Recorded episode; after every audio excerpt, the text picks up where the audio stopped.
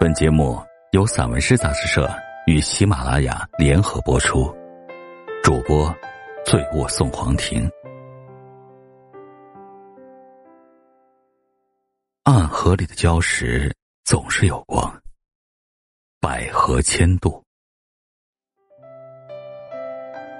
我曾在一条溪河里畅游，那水的清澈，如同我年轻的肌肤。我喜欢的溪河依然那么淡然的流过我的土地，而我早已从那匹山梁翻越而过。竹节叮叮当当，关节吱吱嘎嘎的响。我努力保持每个字的天性，却无法阻挡蜂拥而来的暗河。我把姓氏也保持天性，从土地里打了一碗血性，却也无法在另一块土地养活这一碗血性。简简单单的一眼，人性灯火通明。高高挂起藏起来的谦卑，如一碗止水，一条纸河，不生涟漪。做疲乏的商人，是个作奸犯科者，潜水洗不尽一脸的凶悍。卖草药的，是一个痞子。一生不把草当草，专给大树刮痧去毒，一命换一命。草药背篓里传出来的是微弱的挣扎、呐喊。我想，我是怕水的。无风的时候，河的水面极其安静，安静的听不到流水的声音。安静的，如在一个正午的太阳直射下，只有一只鸟从远处划过一座山的背影。安静的，一切都很祥和。没有了统计学分分钟无数的生，无数的死。我准备好了沉默，站在岸边。江水流自己的水下百态，那都是水里的事，那都是江河湖海的事。那些水从万里千里赶来，一滴一滴吻在一起，谁也不嫌弃谁。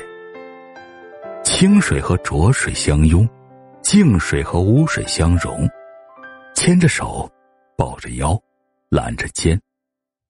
你中有我，我中有你，一起接纳沿途的事项。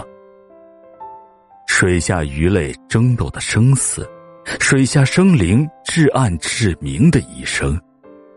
船只的重量，岸的倒影，楼宇的倒影，桥的倒影，欲望架起的一切倒影，使水的表面更静，更迷人。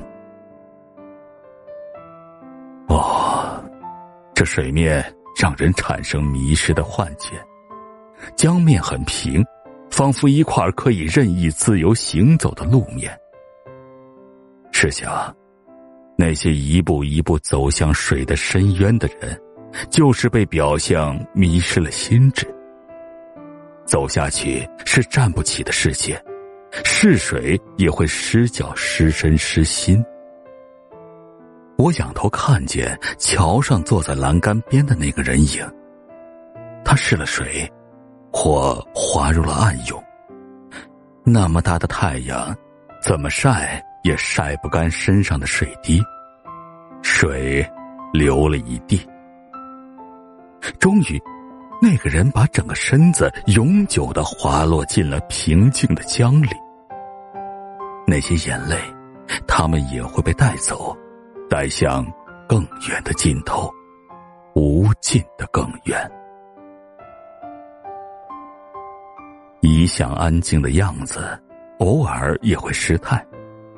那些常年在底层的水，不甘心只做一滴微水。七八月的时节，你争我抢的要浮出水面，把自己放在最出镜的位置。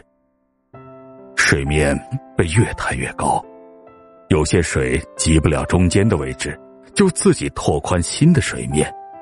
于是河流越来越宽，他们开始争抢更多的地盘，包括房子、道路、庄稼、田野，包括呼喊、眺望。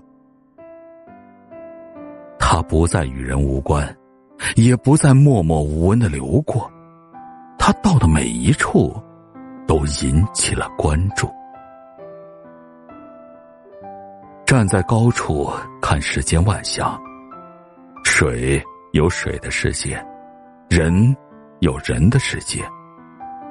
暗涌太多就是灾难。水围困万物，是那么气势恢宏，也是那么慢条斯理。突然想笑，奔向江边看水的人，就像被围困在城里的人看城外从容修筑工事的士兵。看吧，先让你看个够，等我们围攻时就不会再看了。忽的就破解了一句土话：“水淹其井，井还不及”的迷茫。等水漫进了自家的屋子，就不会再隔岸观火了。围观心理是重重的底色，上一层色是路过心里。又上一层色是远知心理，再上一层色是解围心理，再上一层色就是脱困心理。重重成色，多还在底色阶段。以前我学画画时，多爱用灰调打底，再根据画面逐渐上明鲜调。底色还不是一幅作品，重重之人的一生多半不是一幅完整的作品，或终其成不了作品，几根粗线条，也就是一生的概括。我构想的纯粹，在一条暗河里苍老，点灯的人可以照亮一条暗河，却照不进。大地千万条暗河，更照不透暗河的暗影。黑即背光，向日葵是向着太阳光面才可生长茂盛的。背光而坐的人，影子是矮小的，面孔是宁静的。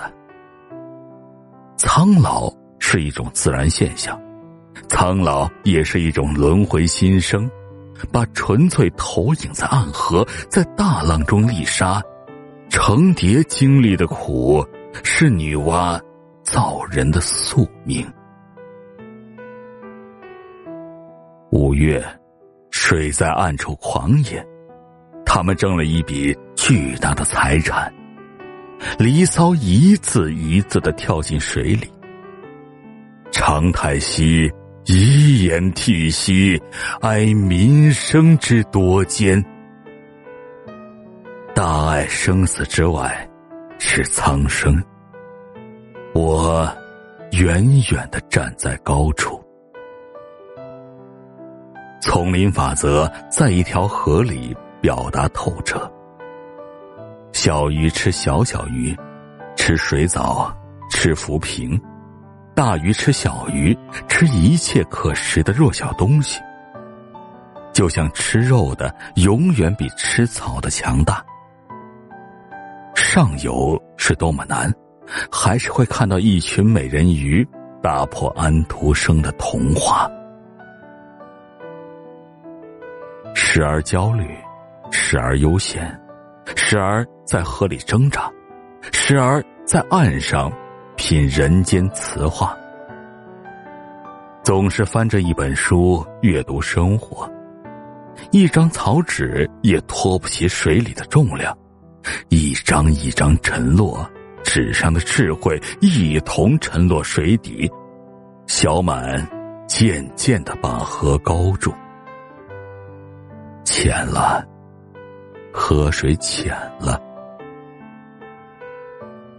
我梦见自己在一艘船上，我和一艘大船漂在水上。